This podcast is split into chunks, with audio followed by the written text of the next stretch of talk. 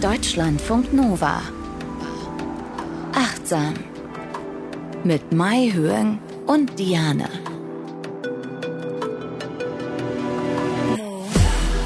Herzlich willkommen bei Achtsam. Wir wollen gucken, wie wir achtsam leben können in allen möglichen Bereichen. Und ja, wir reden darüber und die mal hören, die ist Psychologin. Hallo, herzlich willkommen. Hallo und Verhaltenstherapeutin und die bringt da immer Studien für uns mit zu den jeweiligen Themen. Ne? Wie ja, suchst du die raus? Viel. Es gibt meistens so Suchmaschinen, PubMed zum Beispiel ist so eine Datenbank oder auch Google Scholar und dann gebe ich einfach die ähm, Keywords ein, also die wichtigsten Schlagwörter und dann kommt eine Fülle von acht, also Studien und dann gebe ich meistens noch ein Achtsamkeit oder Mindfulness auf Englisch plus das Thema, was wir bearbeiten und immer kommt irgendwas raus. Und dann äh, ja, erzählen wir darüber, äh, gucken, was wir da noch so haben an Übungen, vielleicht an Büchern, die wir euch empfehlen können, an eigenen Ideen. Vielleicht haben wir uns auch was ausgedacht oder ihr habt euch was ausgedacht und uns geschrieben an äh, achtsam.deutschlandfunknova.de oder so. Und am Ende gibt es noch eine Übung, ne? Und die, äh, ja, denkst du dir selber aus, die machst du extra für uns. Genau, das mache ich dann immer, nachdem ich dann recherchiert habe. Und das ist das allerletzte, was ich dann immer mache, so als i-Tüpfelchen. Und das ist sehr kreativ und macht mir auch, also alles andere macht mir auch Spaß, aber das macht mir besonders viel Spaß. Das heißt, wenn ihr bis zum Schluss dran bleibt, dann gibt es auch noch eine Übung, weil wir wollen Achtsamkeit ja nicht nur in der Theorie besprechen, obwohl die Theorie, wie ich finde, immer eine gute Grundlage ist. Da kann man immer intellektuell damit umgehen und sagen, aha, guck mal hier, eine Studie, die hat ergeben, Pipapo XYZ. Und dann kann man das, was man quasi intellektuell äh, begriffen hat, kann man dann mhm. nochmal verkörpern, also eben in den Übungen nochmal fühlen, weil es ist dann nochmal eine ganz andere Sache. Man kann ja auch schlechterdings intellektuell über Wut reden, man muss die schon fühlen, um zu wissen, was das überhaupt ist. Also deswegen wollen wir Achtsamkeit natürlich auch trainieren, üben, machen, selber fühlen, wie fühlt sich das an, wenn ich achtsam durch mein Leben gehe. Und heute haben wir ein Thema, was ihr euch gewünscht habt. So viele von euch haben mhm. uns geschrieben und haben gesagt, macht doch mal bitte eine Folge dazu. Und jetzt haben wir ganz viele E-Mails gesammelt und haben gesagt, alles klar, jetzt machen wir es. Es ist soweit. Es geht nämlich um Elternschaft, also um Mindful Parenting, wie man so schön auf Englisch sagen kann. Und da hat Maihörn ganz besonders viel gefunden, ne? Ja, genau. Sehr, sehr spannend, weil es auch so ein wichtiges Thema ist. Es geht wirklich darum, weil ihr habt uns oft so Situationen geschrieben wie, ja, ich würde ja gern meditieren, aber ich habe ein Kleinkind und wenn das schreit, das geht dann natürlich nicht. Oder ich kann ganz oft in dem ganzen Stress, den ich habe, ne, von A nach B kommen, allein ein Kind anziehen, in eine mhm. Winterjacke kriegen, ist schon so anstrengend manchmal, wenn die dann noch einen Wutanfall kriegen oder keine Ahnung mit Brei werfen, weiß der Teufel, dass man an seine Grenzen kommt, emotional und nervlich. Und da habt ihr immer wieder gefragt, wie kann ich da achtsam bleiben? Wie kann ich im Alltag achtsam bleiben? Was hast du uns denn da mitgebracht? Ich habe ein Programm mitgebracht, das heißt tatsächlich Mindful Parenting, kurz vom MP und auf Deutsch achtsam Eltern sein. Und das ist ein achtwöchiges Programm, ein Achtsamkeitskurs für Eltern und wurde entwickelt von Susan Bögels, sie ist Professorin an der Universität in Amsterdam und Kathleen Restivo. Und das ist so, also für all jene, die achtsam schon ein bisschen länger hören, acht Wochen, da klingelt es vielleicht bei euch, äh, das ist ähnelt sehr diesem MBSR-Programm, also achtsamkeitsbasiert basierte Stressreduktion von John Kabat-Zinn, aber es basiert auch auf ähm, der Mindfulness-Based Cognitive Therapy und die wurde ja entwickelt, um wiederkehrende Depressionen zu behandeln, aber auch zahlreiche Übungen wirklich auch aus dem Buddhismus raus. Und all das wurde extra zusammengeschnitten für ähm, Eltern, die, wie du eben schon sagtest, wirklich gefühlsmäßig an die Grenzen kommen, mit Stress und natürlich auch körperlich total an die Grenzen kommen und so adaptiert, dass relevante Themen dabei sind, aber auch Übungen so angepasst wurden, dass es wirklich im Alltag auch geübt werden kann. Aber ist das was, was man zu Hause macht, mit dem Kind im Alltag ganz normal? Also ich fahre da jetzt man, nicht acht Wochen auf Kur oder so. Wenn man dieses achtwöchige Programm macht, dann äh, würde man sich einmal die Woche treffen, ja, ähm, für acht Wochen lang und dann nimmt man das Kind nicht mit. Also man muss nicht ganz auf Kur verschwinden, aber dann kriegt man immer wieder Hausaufgaben und die kann man dann zu Hause zusammen mit der Familie üben. Oder und auch allein. Das, ah, okay, das Problem ist ja immer bei der Achtsamkeit versus Elternschaft, das ist das, was ihr uns auch geschrieben habt, ist, ich habe es eben schon gesagt, ich würde gerne meine Übung machen, Meditation oder ganz bewusst essen, schmecken, ne? das, was wir auch in der Folge über MBSR besprochen haben und so weiter. Es geht aber nicht, weil da ist dieser kleine Mensch und der hat diese Bedürfnisse. Und deswegen werde ich immer wieder entweder gestört oder ich komme gar nicht erst rein mental und emotional, weil immer irgendwas ist. Ne? Also das sind ja so, würde ich jetzt mal mhm. sagen, das sind so die Hauptprobleme. Ja, das sind so die Haupthindernisse. Und da sagen die, dass wir einfach unsere Haltung verändern sollen, dass wir gar nicht sagen sollen, hey, dieser kleine Mensch ist ein Störfaktor, sondern der gehört genauso dazu. Genauso wie wenn wir jetzt alleine meditieren und ab und zu störende Gedanken kommen oder so, dass wir dann trotzdem zum Atem zurückgehen, dass wir sagen, okay, hey, da ist etwas und wir können es auch unterbrechen. Also es gibt tatsächlich, in den Übungen wird immer wieder gesagt, wenn das Kind jetzt Zuwendung braucht, dann können wir auch sagen, okay, wir stoppen jetzt die Übung und gehen zu unserem Kind und kümmern uns natürlich um das Kind. Und das ist kein Versagen der Übung, sondern das gehört zur Übung dazu. Also wir integrieren das wirklich und verändern unsere Haltung in die Richtung, dass wir sagen, das ist nicht störend oder so. Oder ja, es gehört wirklich dazu. Ah, siehst du, das ist äh, wie so oft auch in unseren mhm. Achtsam-Folgen, wenn ihr auch schon ein paar gehört habt, eine Sache, wie man darüber denkt oder wie man die Situation wahrnimmt und in dem Fall eben achtsam und nicht sagt, Mann, ich kann hier nicht in Ruhe achtsam sein. Ja. Oder auch dieser Perfektionismus, den viele haben. Ich muss diese Übung jetzt wirklich 30, ich muss jetzt 30 Minuten sitzen und es muss total ruhig und still sein, ja, oder ich sollte das so und so machen. Und da kann man ja auch mit einer achtsamen Haltung darauf reagieren. So, ah, ich habe wieder gemerkt, dass da so ein sehr selbstkritischer, äh, perfektionistischer Gedanke kam. Und das ist ja schon ein achtsamer Umgang mit Gedanken. Genau das ist die Übung. Und wir haben ja hier auch ganz oft schon darüber gesprochen, warum wir überhaupt achtsam sein wollen, sollen, wie auch immer, einfach weil es gesund ist, weil es gut ist für, also wirklich von Rückenschmerzen bis Blutdruck, für unsere Stimmung, für damit, wenn wir eine bessere Stimmung haben, wenn wir gelassener sind, natürlich auch für unsere Familie. Also vielleicht kannst du vielleicht noch mal ganz kurz auch zusammenfassen, warum Achtsamkeit gerade für Eltern ganz besonders wichtig ist. Also es ist vor allen Dingen wichtig, ähm, weil Eltern sehr viel Stress erleben. Also ähm, das kann von Schlafmangel. Also ich habe eine Freundin, die hat gerade ein Baby bekommen, was sie so erzählt, was sie an Schlaf bekommt. Das ist echt krass, dass sie da noch so durchhält. Ich bewundere sie sehr. Aber das dann auch wirklich wahrzunehmen, dass unser Körper, der kann vieles aushalten, Extremsituationen, aber dass er auch manchmal so echt am Limit ist. Also diese Stressreaktion erkennen und sich dann um sich kümmern, also Selbstfürsorge und auch Selbstmitgefühl praktizieren und dann immer wieder in stressigen Situationen, dass man nicht in so einen Automatismus kommt und automatisch gleich, ähm, wenn man Stress erlebt, dann schreit oder äh, ja alles umwirft oder so, sondern wirklich dieses Innehalten, was wir in der Achtsamkeitspraxis ja auch üben, kurz innehalten, sagen, okay, ich atme mal tief durch und dann gucke ich nochmal, wie kann ich jetzt reagieren. Also nicht von einem Feuer zum anderen springen. Und ähm, durch die Achtsamkeitspraxis, gerade auch in Familien, können wir einfach wirklich lernen, ähm, auf unsere Bedürfnisse zu hören, auf die Gefühle, die wir wahrnehmen, diese auch verstehen und benennen, aber auch natürlich die Bedürfnisse und Gefühle der Kinder.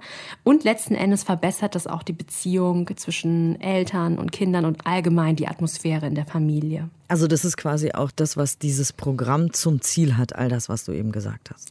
Richtig, also dass man wirklich ein Bewusstsein hat für den Alltag und ein Aspekt, den ich ganz besonders spannend in diesem Programm fand, ist, dass man auch sich nochmal dessen bewusst wird, dass wenn man selbst Kinder bekommt, man ja auch nochmal selbst so zum Kind wird oder viele Prägungen erlebt hat, wie man früher selbst ja von den Eltern erzogen wurde und dass man vielleicht in diese Muster nicht so blind hereintappt, sondern sich dessen bewusst wird. Okay, und dieses Programm, vielleicht kannst du uns da so ein bisschen durchführen, was da so passiert, was da vielleicht dazugehört, weil falls ihr jetzt zuhört und denkt, oh, das könnte ganz interessant für mich sein oder so, dann habt ihr schon mal so eine kleine Vorstellung davon. Aber abgesehen davon können wir natürlich, auch wenn wir dieses Acht-Wochen-Programm nicht machen, uns da Sachen rausziehen jetzt im Laufe dieser Folge und gucken, was passt für uns, worauf habe ich vielleicht erstmal so, um es alleine äh, auszuprobieren, Lust oder so, weil vielleicht dieses Acht-Wochen-Programm gerade nicht in euer Leben passt oder wie auch immer. Aber ähm, vielleicht kannst du noch mal ganz kurz zu dem Programm was sagen. Ähm, ja klar, dann gebe ich euch gerne einen Überblick. Also das ist ein ähm, Acht-Wochen-Programm, ein Gruppenprogramm ist es auch. Man trifft sich einmal die Woche und jedes Mal gibt es ähm, ein inhaltliches Thema und ähm, es werden dann Übungen ähm, direkt in der Stunde auch mit den Übungsleitern ähm, geübt, beispielsweise Sitzmeditation oder auch der Bodyscan. Das ist eine Übung, die macht man im Liegen, wo man wirklich von Kopf bis zum Zeh dann quasi den Körper durchgeht und einfach immer wieder trainiert, wahrzunehmen, was eigentlich gerade im Körper passiert. Und Eingangs die erste Sitzung, die beginnt mit der ähm, ganz berühmten Rosinenübung. Dann essen alle TeilnehmerInnen eine Rosine und sollen das ganz achtsam machen. Also wirklich äh, mal gucken, welche Gedanken kommen eigentlich, äh, wie schmeckt die Rosine. Und diese Übung, die wird auch schon direkt auf das Kind angepasst, dass man im Alltag üben soll, das Kind mit einem ganz frischen Blick so zu betrachten. Weil wir haben ja schon oft eine Rosine gegessen, aber wir haben das noch nie so, so gemacht, als ob wir die zum allerersten Mal sehen würden. Und diesen frischen Blick, ja, der wird auch oft als Anfängergeist genannt oder benannt. Und der soll uns wirklich helfen, im Alltag immer wieder aus diesen Gewohnheiten auszusteigen, ja. Dann geht's weiter thematisch mit dem Körper. Wie können wir uns eigentlich um unseren Körper kümmern, äh, uns äh, der Stressreaktion und Situation irgendwie so ähm, auch bewusst werden. Also ich gebe wirklich groben Überblick und dann können wir später nochmal eintauchen in das, was wichtig ist.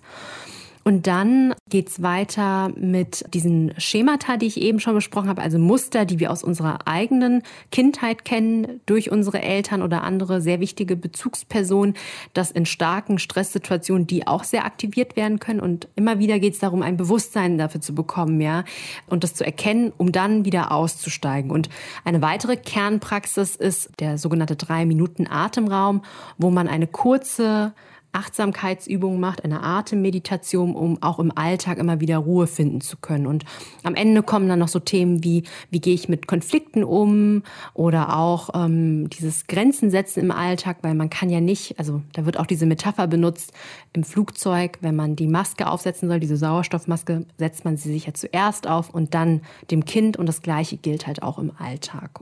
Da ist natürlich auch dieser Austausch sehr wichtig zwischen den ganzen Eltern, weil wenn man sieht, naja, nicht nur ich bin die diejenige, die immer so Gedanken hat, dass ich versage, sondern auch andere, ist es auch sehr entlastend. Und so sieht das Programm ungefähr aus. Okay, also vor allem ist ja das Problem immer Eltern, du hast es auch eben gesagt, sind sehr oft unter Stress und nochmal in anderen Stresssituationen, weil dieses Kind ist ja abhängig von einem. Das heißt, mhm. man hat oft dieses Gefühl, okay, wenn ich das jetzt hier falsch mache, dann mache ich was richtig krasses falsch. Also wirklich von, keine Ahnung, keine Milch kommt aus meinen Brüsten, bis mhm. wenn ich das Baby vom Wickeltisch fallen lasse, dann verletzt es sich oder stirbt, bis, oh Gott, wenn ich was Falsches sage, wird mein Kind ein Trauma haben. Also da ist alles dabei, ne? Von, von sich mhm. selber Druck machen und sich selber Angst machen. Also es geht wirklich oft darum zu überleben, emotional und aber auch praktisch, nämlich einmal in Ruhe am Tag selber was zu essen, wenn, mm. wenn die ganz klein sind, ne? wenn die ja. auch so in diesem, in diesem Zerstörermodus sind und ständig irgendwas runterschmeißen und keine Ahnung, auf einmal eine Schere in der Hand haben und man weiß gar nicht, wo sie die herhaben und so. Also es geht vor allem darum, auch so ein bisschen aus dem Fight-and-Flight-Modus, wie man es nennt, rauszukommen. Ne? Also Total. unser Körper hat ja diese Reaktion auf Stress. Ich denke, dieser Kampf, Flucht oder Fight-and-Flight-Reaktion oder Freeze siehst, auch dieses Erstarren, das ist noch intensiver bei Eltern, wie du schon auch sagtest, weil das Baby einfach so hilflos ist und weil wir ja auch so durch die Bindung einfach so sehr, wir wollen das um jeden Preis retten, also wirklich auch evolutionär nochmal viel, viel krasser. Aber es ist so, wenn wir in diese Kampf-, Flucht- und Freeze-Reaktion kommen, dann kann man ja erst recht keine guten Entscheidungen treffen. Ne? Und es ist wirklich, man kann das auch neurobiologisch untersuchen in einer Stresssituation werden die Informationen ganz anders verarbeitet. Also das Gehirn nimmt quasi so eine Abkürzung über das limbische System und das ist ja das Emotionsgehirn und umgeht quasi den präfrontalen Kortex und der ist ja dafür zuständig, dass wir wirklich unsere Aufmerksamkeit auf etwas ganz klar richten können, organisieren können, planen können, Perspektiven einnehmen können, auch Mitgefühl haben können und das heißt, in dieser Achtsamkeits, ähm, in diesem Programm oder in der Achtsamkeitspraxis trainieren wir immer mehr von dieser Abkürzung über das limbische System den langen Weg wiederzunehmen, über den präfrontalen Kortex. Aber wie können wir das machen? Also ich frage tatsächlich selbst als Mutter. Ne? Ich hatte mhm. ein Baby, was wirklich manchmal abends zwei Stunden geschrien hat, egal was ich gemacht habe.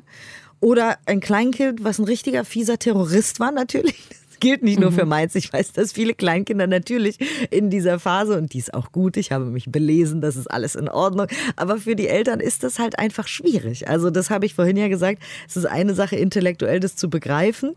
Ich weiß, was in dem Gehirn passiert, wenn ich im Stress bin, aber es ist ja eine andere, in dem Augenblick wirklich damit umzugehen. Ne? Ja, also es gibt zwei Kernübungen, die, ähm, die die Autoren hier vorschlagen. Einmal dieser drei Minuten Atemraum und die dauert wirklich nur drei Minuten und das kann man, dass man wirklich atmet. Also, denn wenn wir tief atmen, ja, uns erstmal bewusst werden, hey, das ist gerade eine ziemlich miese Situation gerade. Also, das ist der erste Schritt. Einfach wahrnehmen, welche Gedanken habe ich eigentlich gerade? Welche Gefühle habe ich gerade? Also, das Gefühl kann ja auch sein, boah, Verzweiflung, Wut, Angst, äh, ja, und Gedanken können sein, ich schmeiß hier alles hin, ich schmeiß das Kind auch hin. Es darf ja alles sein. Und das ist ja diese achtsame Haltung, dass wir unsere Gedanken und Gefühle eben nicht verurteilen, ja. Weil wenn wir es unterdrücken, wird es viel stärker und das Alarmsystem rastet dann komplett aus, ja, sondern wirklich dabei bleiben. Und dann im zweiten Schritt, dass man die Aufmerksamkeit auf die Atmung lenkt, also wirklich versucht, in den Bauch tief einzuatmen, um wieder dieses Beruhigungssystem zu aktivieren. Und im dritten Schritt, jetzt muss man mal gucken, wie realistisch das ist. Also wenn es jetzt wirklich die ganze Zeit schreit, das Baby ja, ähm, und das nicht so geht, aber da schlagen sie halt vor, dieses Bewusstsein auszuweiten, nicht nur von der Atmung, sondern zu merken, okay, wie fühlt sich mein Körper gerade an, mein ganzer Körper. Und diese drei Minuten, wenn man das immer wieder übt, auch in so Stresssituationen, die reichen dann schon, dass man wieder zu dieser langen Route kommt, über den präfrontalen Kortex quasi aussteigt. Und das ist auch etwas, ich glaube, wenn ich das jetzt so sage, das hört sich vielleicht auch an so, nee, wie soll das denn gehen? Ausprobieren. Also tiefe Atemzüge nehmen, drei tiefe Atemzüge.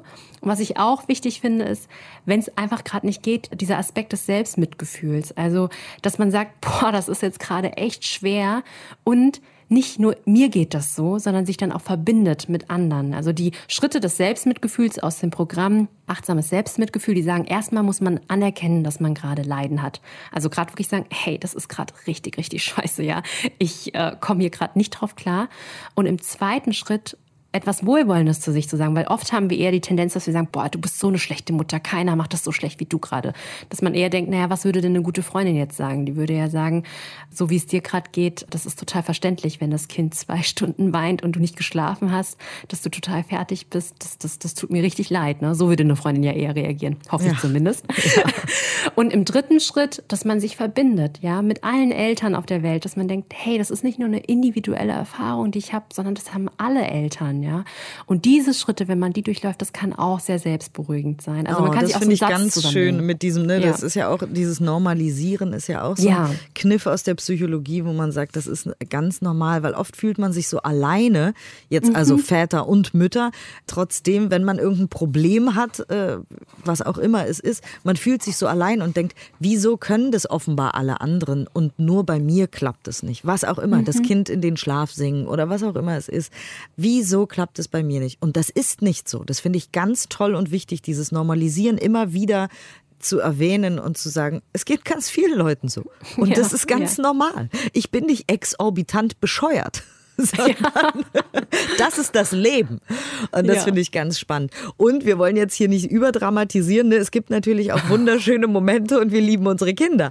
Es ging ja nur, ne, falls ihr jetzt denkt, mhm. oh Gott, oh Gott, das ist ja jetzt nicht immer ein Albtraum. Natürlich nicht. Das wollen wir damit auch gar nicht sagen. Es geht nur darum, eben achtsam mit den schwierigeren Momenten umzugehen. Und äh, da ist tatsächlich in diesem Programm auch ein Punkt die Dankbarkeitspraxis, ne, die wir hier auch immer wieder erwähnen mit Dankbarkeitstagebuch oder wie auch immer. Also auch in dieser stressigen äh, Zeit, die einen vielleicht völlig fertig macht, da auch den Fokus auf die guten Momente immer wieder zu halten. Genau, also im Grunde genommen ein großer Aspekt der Achtsamkeitspraxis ist ja, dass wir lernen, unsere Aufmerksamkeit ja kontrollierter auch auf etwas richten zu können und nicht in diese Verzerrung, in diesen Bias zu gehen, immer nur das Falsche, das Schlechte so zu sehen, ja, dass wir auch sagen können, hey, ich bin doch dankbar dafür für das erste Lächeln oder so. Und es gibt halt wie gesagt auch diese guten Momente und die auch stehen zu lassen. Und das hilft auch wirklich, sich die aufzuschreiben. Oder man kann ja auch Fotos machen, irgendwie, wenn man im Alltag nicht schafft, irgendwie so ein Journal zu schreiben oder so, kleine Fotos oder kurze Audionachrichten oder so. Also da kann man auch sehr kreativ sein. und eben auch die Wahrnehmung können wir dahin richten, wo wir sie haben wollen. In welchem Zusammenhang hast du denn das Gorilla-Experiment mitgebracht? Ja, ähm, dass wir oft durch diesen negativen Bias, den wir Menschen haben, auch evolutionär, wir gucken, wenn wir jetzt irgendwie so ein Seil auf der Straße sehen, irgendwie in einem Gebüsch, denken wir, oh, das Kusch, das könnte eine Schlange sein, statt zu denken, das ist einfach nur ein Seil. Das Gorilla-Experiment, das hatten wir schon mal hier in Achtsam. Für jene, die es nicht kennen, ähm, würde ich es gerne nochmal zusammenfassen. Teilnehmer sollten sich so eine ja, Videosequenz angucken, wo Basketballspieler zu sehen waren. Einmal ein Team, was ein weißes T-Shirt trägt und dann ein Team, was schwarze T-Shirts trägt. Und dann wurde ihnen gesagt, sie sollen einfach mal zählen, wie oft dieser Ball, dieser Basketball hin und her so geworfen wird und achten, wie oft das weiße Team diese Bälle hatte. dann waren die super konzentriert und mitten in diesem Experiment läuft dann so ein Gorilla durch die Szene, bleibt sogar kurz stehen. Doch Schlägt meisten, sich auf die Brust sogar? Ja, genau, ja. ist ziemlich witzig. Und die meisten, die sehen das aber nicht.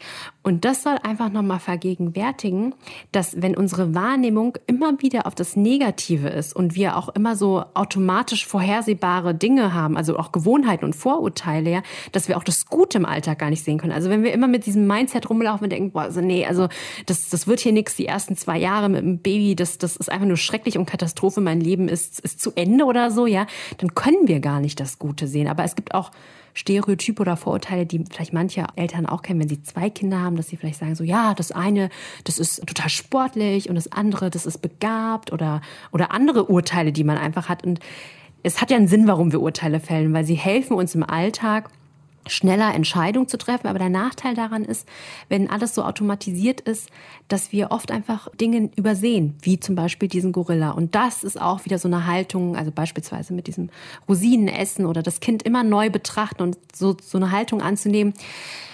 Das Kind ist in diesem Moment so, aber im anderen nächsten Moment kann das auch wieder anders sein. Und jeder Moment ist auch ein neuer Moment und sich das wirklich zu erlauben. Und gerade mit Kindern ist es ja ganz besonders faszinierend, mhm. weil die ja wirklich in jedem Moment anders sind. Also erstens haben sie ja diese Mood Swings, wie man auf Englisch sagt. Wie heißt denn das auf Deutsch? Die Stimmungsschwankung. Stimmungsschwankung, Dankeschön.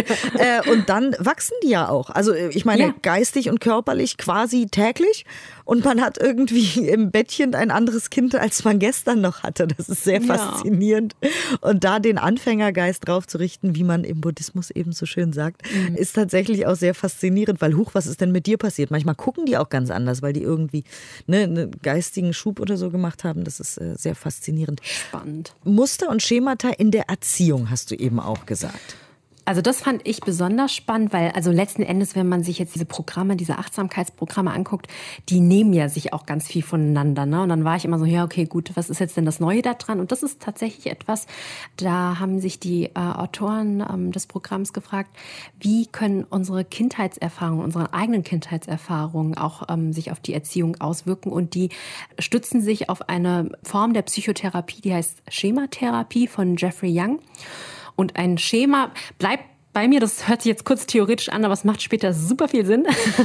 also ein Schema, das ist eine mentale Repräsentation, wie wir unsere Beziehung zu unseren eigenen Eltern oder auch anderen Bezugspersonen wahrgenommen haben. Und so ein Schema, das bezieht sich immer auf das Denken, Fühlen und auch auf Verhaltensweisen. Und es kann also sein, wenn wir früher sehr, sehr strenge Eltern hatten, dass wir das wirklich auch so verinnerlicht haben.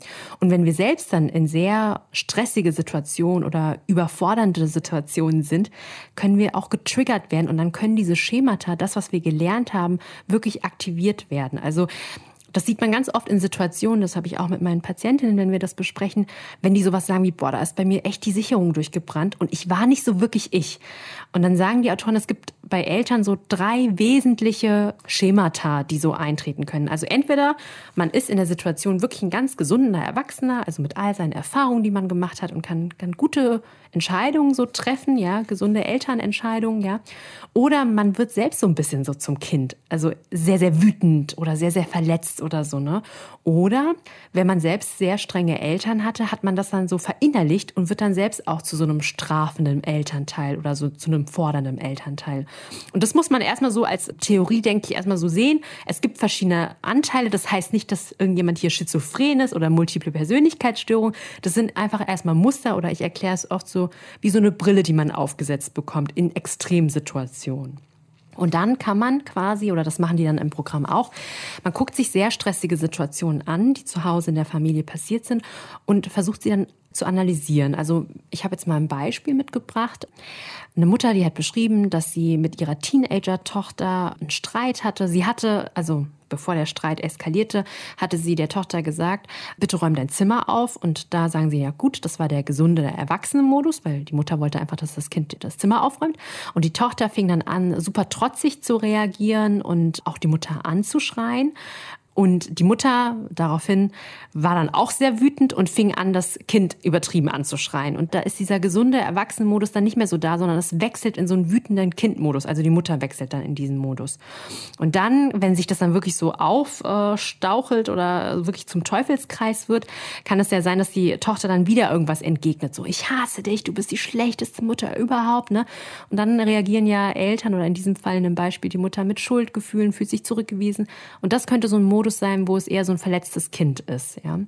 Und wenn man sich das am Ende anguckt und guckt und sieht, diese Muster, die wiederholen sich immer wieder, dann lernt man bewusst wahrzunehmen, was sind denn meine persönlichen Trigger. Also wenn zum Beispiel eine Tochter sagt, ich hasse dich, du bist die schlechteste Mutter, dann wird einfach etwas in mir aktiviert und da kann man lernen, damit umzugehen. Das bedeutet Aber ist das nicht Trigger von jedem Menschen? Also weil Ne, mhm. Es gibt ja bestimmte, ich höre ja auch immer so gerne so Coaching-Sessions und Therapie-Sessions. Ne? Ich habe gerade wieder auf dem Fahrrad hierher Mel Robbins gehört, habe ich ja erzählt bei Audible. Ja. Die trifft sich mit Leuten und die therapiert die dann, beziehungsweise sie coacht sie, weil sie ist keine Therapeutin, wie auch immer. Ich finde es sehr spannend und so. Und da sind ja ganz viele Sachen, die sind einerseits sehr individuell, mhm. weil diese eine Kindheit hatte nur ich oder XY oder du oder wer auch immer. Andererseits aber sind viele Sachen ja auch sehr allgemeingültig. Also wenn mich jemand anschreit, ich hasse dich, dann macht das was mit mir und ich glaube, das macht was mit jedem, oder? Auf jeden Fall. Also, dass man mit Wut reagiert oder gekränkt ist, ist total normal. Aber wenn man sich von der, und das ist so ein, so ein Marker, ein Indikator, dass da vielleicht so ein Schema aktiviert wurde, wenn man sich dann so sehr von der Wut mitreißen lässt, dass man dann irgendwie kaum noch klar denken kann und dann nicht mehr so eine klare Entscheidung fällen kann, dann kann das ein Indikator dafür sein, dass da einfach so ein Schema aktiviert wurde. Und das heißt auch nicht, dass es bei jedem so ist, ja, weil ich kann das auch verstehen. Also wenn jemand mich anschreien würde, sagen, Sie sind die schlechteste Therapeutin auf der Welt, natürlich würde mich das auch kränken und ich wäre auch wütend, ja. Aber es kann sich lohnen, einfach nochmal sich hinzusetzen und zu gucken, hat das was mit meiner eigenen Vergangenheit zu tun? Weil wir beschreiben das oft als so eine Affektbrücke. Also wenn man in dieser Situation ist, dann hat man bestimmte Emotionen, wie zum Beispiel Wut. Aber wenn man aus der Vergangenheit noch zusätzliche Wut draufpackt, mhm. wenn man etwas erfahren hat, das ist etwas, wo man dann hingucken sollte. Ja. Und die Eltern, die eben dieses Mindful Parenting Programm mitgemacht haben, die haben auch gesagt, das hat mir geholfen zu erkennen, dass viele Trigger eben dadurch da sind, ja. Durch das, was ich erlebt habe in meiner Kindheit, ne? Genau, ja. Und das ist etwas, was äh, super zentral ist, weil wenn man erkennt, hey, da sind Trigger und äh, ich habe da selbst so ein paar Anteile, bedeutet das ja auch, man kann, wenn man sich dessen bewusst wird, aus diesen Mustern aussteigen. Und immer wieder, also ich finde das auch super faszinierend, auch wenn ich das mit ähm, Patientinnen erarbeite, wir schauen uns das an und dann sagen sie immer wieder, ja, aber wie soll ich denn in der Situation, wenn das passiert, wie, wie soll ich da aussteigen? Das geht doch gar nicht. Aber es geht sehr wohl, wenn man hundertmal sich das angeguckt hat. Irgendwann kommt so ein Moment, wenn man in der Situation ist, dass man sagt, hm, das kommt mir doch bekannt vor, ja. Und erstmal erkennt man das so und dann nach einer Weile, wenn man das wirklich immer wieder wiederholt hat, dann kriegt man wie so ein Zeitfenster. Und wenn man dann nochmal tief durchatmet, dann sagt, okay, ich kann mich jetzt auch dagegen entscheiden. Ich gehe jetzt nicht diese Brücke und äh, in die Vergangenheit, sondern ich bleibe jetzt hier die die gesunde oder der gesunde Erwachsene. Das ist ja aber genau auch wieder das, was wir fast in jeder Achtsam-Folge besprechen. Dass, wenn wir mhm. achtsam mit unseren Gefühlen umgehen, auch mit unseren Reaktionen, die unser Körper hat, weil Gefühle haben immer auch eine Reaktion im Körper, sei es irgendwie die Brust, die eng wird oder da knödelt sich was im Bauch zusammen oder im Hals zieht sich zusammen oder manche ziehen die Schultern hoch, fangen an zu schwitzen, kriegen Flecken oder irgendwas. Also ähm, mhm. wenn man das alles beobachtet, also erstmal, was ist da für ein Gefühl, was für eine Reaktion Reaktion hat mein Körper darauf und was mache ich jetzt damit? Und da können wir Zeit Genau wie du sagst, das hast du so schön gesagt, wir können Zeit schinden quasi mhm. durch die Achtsamkeitspraxis, durch zum Beispiel regelmäßiges Meditieren, aber auch indem wir uns beobachten, achtsam und wahrnehmen, was ist da, können wir Zeit schinden, um nicht mehr im Affekt sofort das zu tun, was wir immer gemacht haben, sondern ganz kurz, vielleicht ist es nur eine halbe Sekunde und ja. dann irgendwann ist es eine ganze Sekunde und irgendwann sind es fünf Sekunden und bums schreit man nicht mehr zurück, sondern atmet, setzt sich kurz hin, überlegt sich was, geht nochmal, wie in deinem Beispiel, zu der Tochter und sagt, was ist hier eigentlich genau das Problem? Wollen wir mal drüber reden?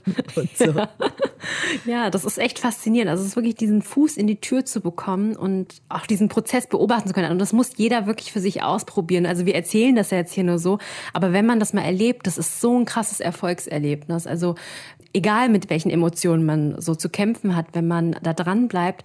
Früher war man vielleicht einen Tag irgendwie sauer oder zwei Tage lang sauer, Silent Treatment, hat mit dem anderen nicht mehr gesprochen.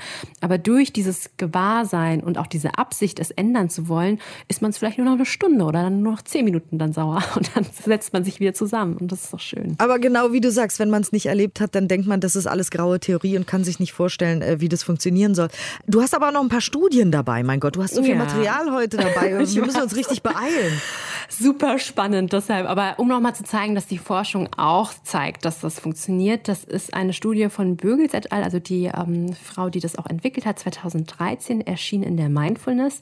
Da haben sie dieses Mindful Parenting Programm im Kontext der psychischen Versorgung durchgeführt. Also sie wollten gucken, bei Eltern, die selbst entweder eine psychische Erkrankung haben, wie beispielsweise Depression oder Anpassungsstörungen, oder auch Kindern, die äh, eine psychische Erkrankung haben, wie ADHS, Autismus oder Angststörung ob man dieses Programm durchführen kann. Also damit ist immer gemeint, dass die Eltern quasi das Programm durchführen, aber sie wollten wissen, naja, wenn die Eltern das verändern, irgendwie achtsamer werden im Umgang mit den Kindern, verändert sich denn auch was bei den Kindern? Und das waren 86 TeilnehmerInnen, die wurden in zwei Gruppen eingeteilt. Die eine Gruppe hat erst angefangen mit dem Programm acht Wochen lang und die andere war eine Warte, Kontrollgruppe. Also die mussten erstmal warten und durften aber dann auch das Programm durchführen. Und das Ergebnis zeigte erst einmal, es gab nur eine Person, die das Programm abgebrochen hat. Das ist eine sehr, sehr wichtige Information, weil sich dafür zu committen, acht Wochen da dran zu bleiben, das bedeutet ja schon was. Und das heißt, dass es eine hohe Akzeptanz erfahren hat.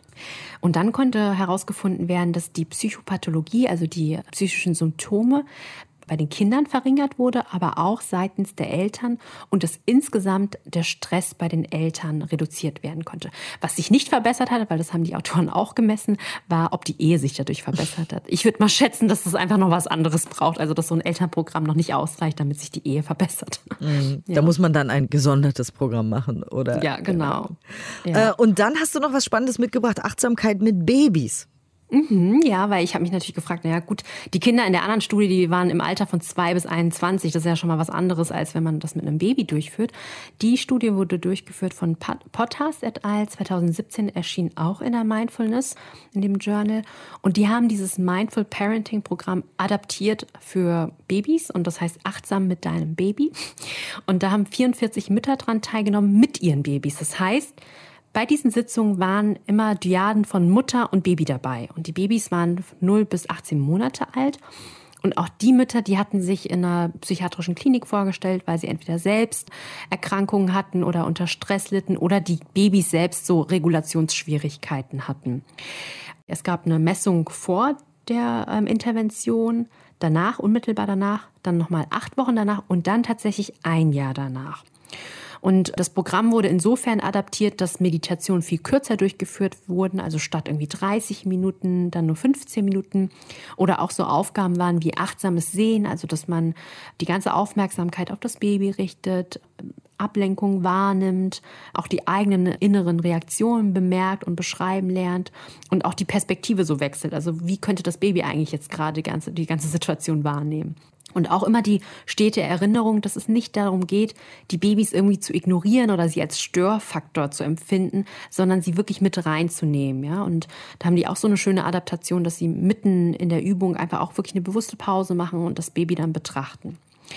Und dann konnte gezeigt werden, ja, auch ein Jahr danach noch, dass die Achtsamkeit sich signifikant verbesserte mehr Selbstmitgefühl ähm, zu beobachten war und auch mehr Wohlbefinden und auch sich die Psychopathologie insgesamt verringerte. Auch der elterliche Stress ging runter und auch die Zuneigung zum Kind war erhöhter.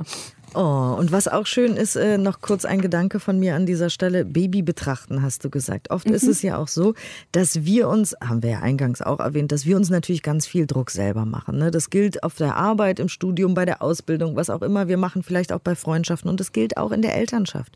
Und oft denken wir, wir müssten dann noch zum Baby schwimmen oder wir müssten dann noch mhm. dies erledigen und wir müssten die Küche picobello sauber haben, wenn wir gerade ein Baby auf dem Arm haben oder wir müssten dann diese Pastinake selber anpflanzen und pürieren und so. Vielleicht ist das alles gar nicht so richtig wichtig. Vielleicht kann man mal einmal die Küche sauber machen und dann eine Weile nicht und lieber mehr das Baby betrachten. Das fand ich sehr schön, dass du das gesagt ja. hast, weil einfach achtsam sich selbst gegenüber ist man dann in dem Augenblick, wenn man sagt, ist doch wurscht jetzt, wie die Küche aussieht. Oder ist doch wurscht, wenn ich jetzt mal ein Gläschen kaufe und die Zeit vielleicht dafür benutze, um mein Baby einfach mal kurz zu betrachten. Weil die sehen auch lustig aus. Wenn die nackig auf dem Boden, auf einer Decke äh, oder auf irgendwie auf so einem weichen Teppich rumkrabbeln und sich rumrollen, dann kann man mal ein- und ausatmen und sich ein Heißgetränk holen und sein Baby einfach mal angucken eine Weile. Das ist ja. vielleicht auch eine Achtsamkeitsübung sein Baby angucken. Finde ich schöne schön. Achtsamkeitsübung, ja.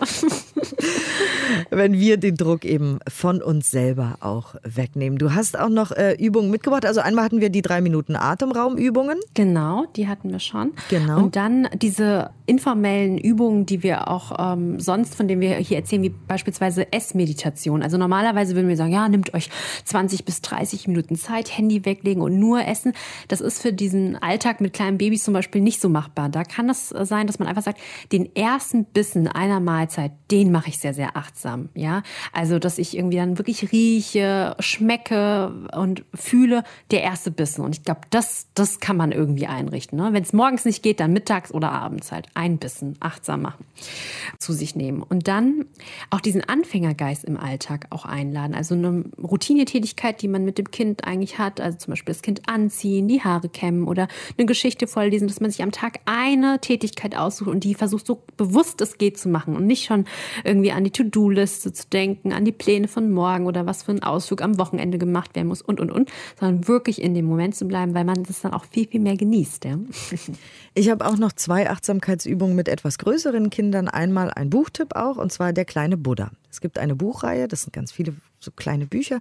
Der kleine Buddha von Klaus Mikosch, die habe ich mit meinen Kindern gelesen, abends vorm Schlafen. Und da sind dann eben so Sachen wie, ja, das ist in kleinen Geschichten kindgerecht äh, beschrieben was Achtsamkeit eigentlich ist, im Moment sein. Der sitzt auch immer unter seinem Bodhibaum, der kleine Buddha, ganz süß. Oh. Und der entdeckt so die Welt. Ne? Der entdeckt dann jemanden, der immer gestresst durch die Gegend rennt. Der lernt eine Frau kennen, die immer alles aufschreibt, weil sie jede Erinnerung festhalten will. Und das ist so eine philosophische Reihe für Kinder, wo man auch mal so ein bisschen übers Leben danach mit den Kindern sprechen kann und darüber, was wichtig ist eigentlich im Leben und wie man selber leben will. Das ist ein Tipp von mir aus meinem Herzen, weil ich habe sie alle gelesen. Oh, wie schön. Boah, ich glaube, ich hole die mir auch, weil ich lese gerne Achtsamkeitsbücher für Kinder, weil ich immer so denke, boah, wenn es so gut runtergebrochen wird, äh, ja, das ist manchmal viel besser als so ganz komplizierte Theorien oder so. Absolut. Und danach äh, ja. kommt man dann ins Gespräch mit den Kindern über genau diese Themen, das ist ganz zauberhaft. Und dann natürlich, ne, es gibt ja einerseits diese Übungen, die wir Erwachsenen machen sollen, wie zum Beispiel das Dankbarkeitstagebuch. Aber auch das, mhm. wenn man größere Kinder hat, die auch schon ähm, ja, reden kann, mit denen man sich gut unterhalten kann, kann man Dankbarkeitstagebuch quasi am Abendbrotstisch machen und einfach mit denen reden und sagen, was, wofür bist du heute dankbar? Was war schön? Und dann erzählen die was von der Kita oder von der Schule oder wie auch immer. Oder dass das Essen lecker ist, die Nudeln mit Tomatensauce, weiß der Heck. Also man kann quasi das Dankbarkeitstagebuch quasi auch mit denen zusammen machen, ohne es aufzuschreiben, sondern wirklich nur mündlich sich beim Abendbrot Zeit zu nehmen und dann hört man dem anderen zu und dann sagt man auch selber, das ist auch ganz wichtig, glaube ich, weil viele Eltern hören dann ihren Kindern zu, sagen aber selber mhm. nichts. Und so haben die Kinder keine Möglichkeit, eigentlich in die Welt des Vaters oder der Mutter hineinzutauchen, um mal festzustellen, wofür ist eigentlich Papa dankbar oder wofür ist Mama dankbar? Was geht eigentlich in deren Schädel vor? Also mhm. dann wirklich selber auch mitmachen und sagen, ich habe heute, keine Ahnung, vielleicht auf Arbeit was Cooles erlebt, dafür bin ich dankbar oder so, damit die Kinder auch ihre Eltern kennenlernen. Es ist oft ja. so, dass Eltern ihren Kindern immer zuhören, zuhören, zuhören und dann sagen, so jetzt muss ich kochen gehen aber nie selber mhm. irgendwas preisgeben aus ihrer Welt. Also äh, das wären quasi so meine Übungen, die ich euch ans Herz legen kann, weil das mir sehr viel Spaß gemacht hat immer. Oder Schön. immer noch macht, äh, tagtäglich ja. im Alltag. ähm, was ja. hast du denn eigentlich für eine Übung mitgebracht? Ich habe heute diesen drei Minuten Atemraum ein bisschen so ah. adaptiert. Ja, genau, das kann dann jeder zu Hause üben. also wie gesagt, wenn ihr da jetzt noch mehr wollt, ne, wir können noch sieben Stunden weiterreden, ja. wie immer. Ne? Das ist alles hier von uns eine Inspiration für euch. Wir können das weder für euch machen, im Alltag.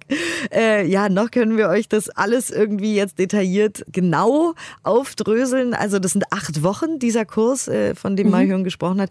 Vielleicht, wenn ihr da Interesse habt, sagt noch mal ganz kurz den Namen, damit wir alle googeln genau. können. Das heißt Mindful Parenting und da ist auch ein Buch im Arbor Verlag erschienen. Achtsamkeit und Selbstfürsorge für Eltern. Das kann ich sehr empfehlen. Von Susanne Bögels und Kathleen Restifo. Und ein anderes Buch, was ich noch gerne empfehlen möchte, das heißt Achtsame Spiele von Susan Kaiser Greenland. Da sind ähm, 60 spielerische Achtsamkeitsübungen, so Anleitungen drin. Da gibt es auch so Karten und so. Das kann man auch mit Kindern und Jugendlichen spielen. Oh, sehr schön. Das ist auch ja. super toll. Ja, dann habt ihr hoffentlich ganz viel Inspiration mitbekommen, aber vielleicht auch dann eigene Ideen. Vielleicht recherchiert ihr jetzt, findet auch noch eigene Sachen, die ihr machen könnt, machen wollt. Genau, probiert die Spiele aus achtsam.deutschlandfunknova.de. Wir sind sehr gespannt, was ihr uns da berichtet. Und äh, ja, wie gesagt, wir hätten noch stundenlang weiterreden können. Aber die Übung ist auch ganz, ganz wichtig. Genau, die braucht auch Zeit. genau. Also vielen Dank für eure Aufmerksamkeit. Vielen Dank, dass ihr wieder dabei wart und seid. Ich wünsche euch ganz viel Spaß jetzt äh, bei der Übung mit Mai Hörn. Und äh, du bist auch bereit? Ja, ich bin auch bereit. Alles klar. Dann viel Spaß euch, macht's euch gemütlich, lehnt euch zurück. Ihr wisst, wie immer, nicht im Auto oder auf dem Fahrrad.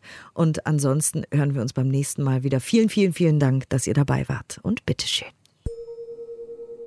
Dies ist eine Übung angelehnt an den drei Minuten Atemraum aus dem Programm Mindful Parenting.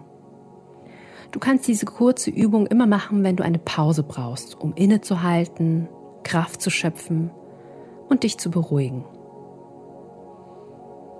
Wo auch immer du gerade bist, halte inne und verbinde dich mit der Absicht, dass die nächsten Minuten nur dir gehören. Du kannst diese Übung im Sitzen, im Stehen oder auch im Liegen üben.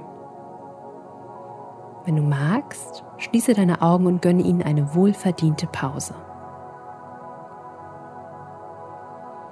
Im ersten Schritt lade ich dich ein, deine Aufmerksamkeit auf den gegenwärtigen Moment zu richten. Welche Gedanken gehen dir gerade durch den Kopf? Betrachte jede einzelnen Gedanken wie eine Wolke, die am Himmel vorbeizieht. Nimm auch die Schnelligkeit der Bewegungen wahr. Vielleicht tobt gerade ein Sturm und deine Gedanken rasen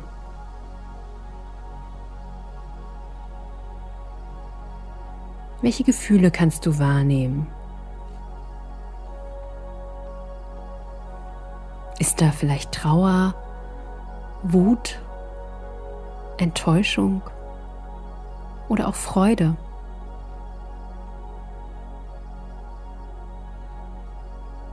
Versuche nicht in die einzelnen Gefühle einzusteigen, sondern sie aus der sicheren Entfernung neugierig zu betrachten, ohne sie zu verurteilen. Du kannst ganz neugierig sagen, ah, ich sehe, dass da Wut ist. Jedes Gefühl darf sein. Welche Körperempfindungen kannst du in diesem Moment wahrnehmen? Vielleicht Müdigkeit oder Anspannung? Gibt es vielleicht eine bestimmte Körperregion, die du jetzt am meisten spürst? Beobachte einfach alle Empfindungen, ohne sie verändern zu wollen.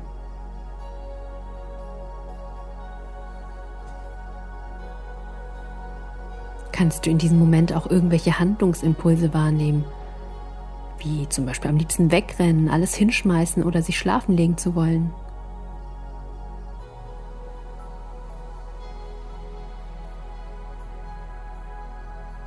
Vielleicht tobt gerade draußen ein Tornado. Stell dir vor, wie du gerade im Auge des Tornados sitzt. Hier herrscht Windstille. Und nun lade ich dich ein, deine Aufmerksamkeit auf deine Atmung zu lenken. Beobachte, wie du ein- und ausatmest. Vielleicht kannst du beobachten, wo die Einatmung ein- und wieder ausströmt.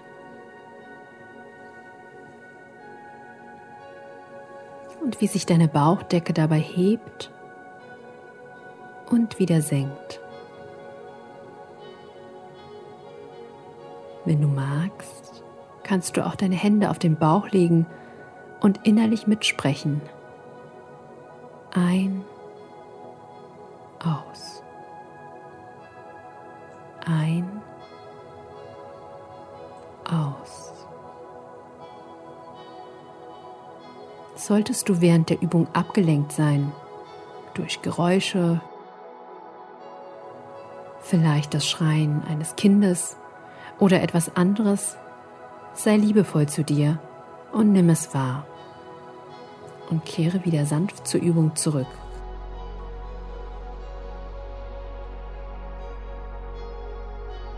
Nun erweitere das Licht deiner Aufmerksamkeit auf deinen gesamten Körper und nimm wahr, wie dein gesamter Körper sich jetzt in diesem Moment anfühlt. Spüre mal nach, wie dein ganzer Körper atmet. Und fühle, wie dein Körper in diesem Moment in diesem Raum ist.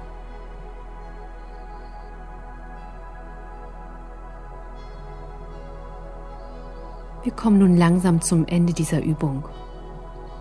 Bedanke dich bei dir selbst, dass du dir diesen kostbaren Moment geschenkt hast, um zu deinem Körper zurückzukehren. Ich wünsche dir viel Freude beim Üben und viel Kraft und Selbstmitgefühl für den Alltag.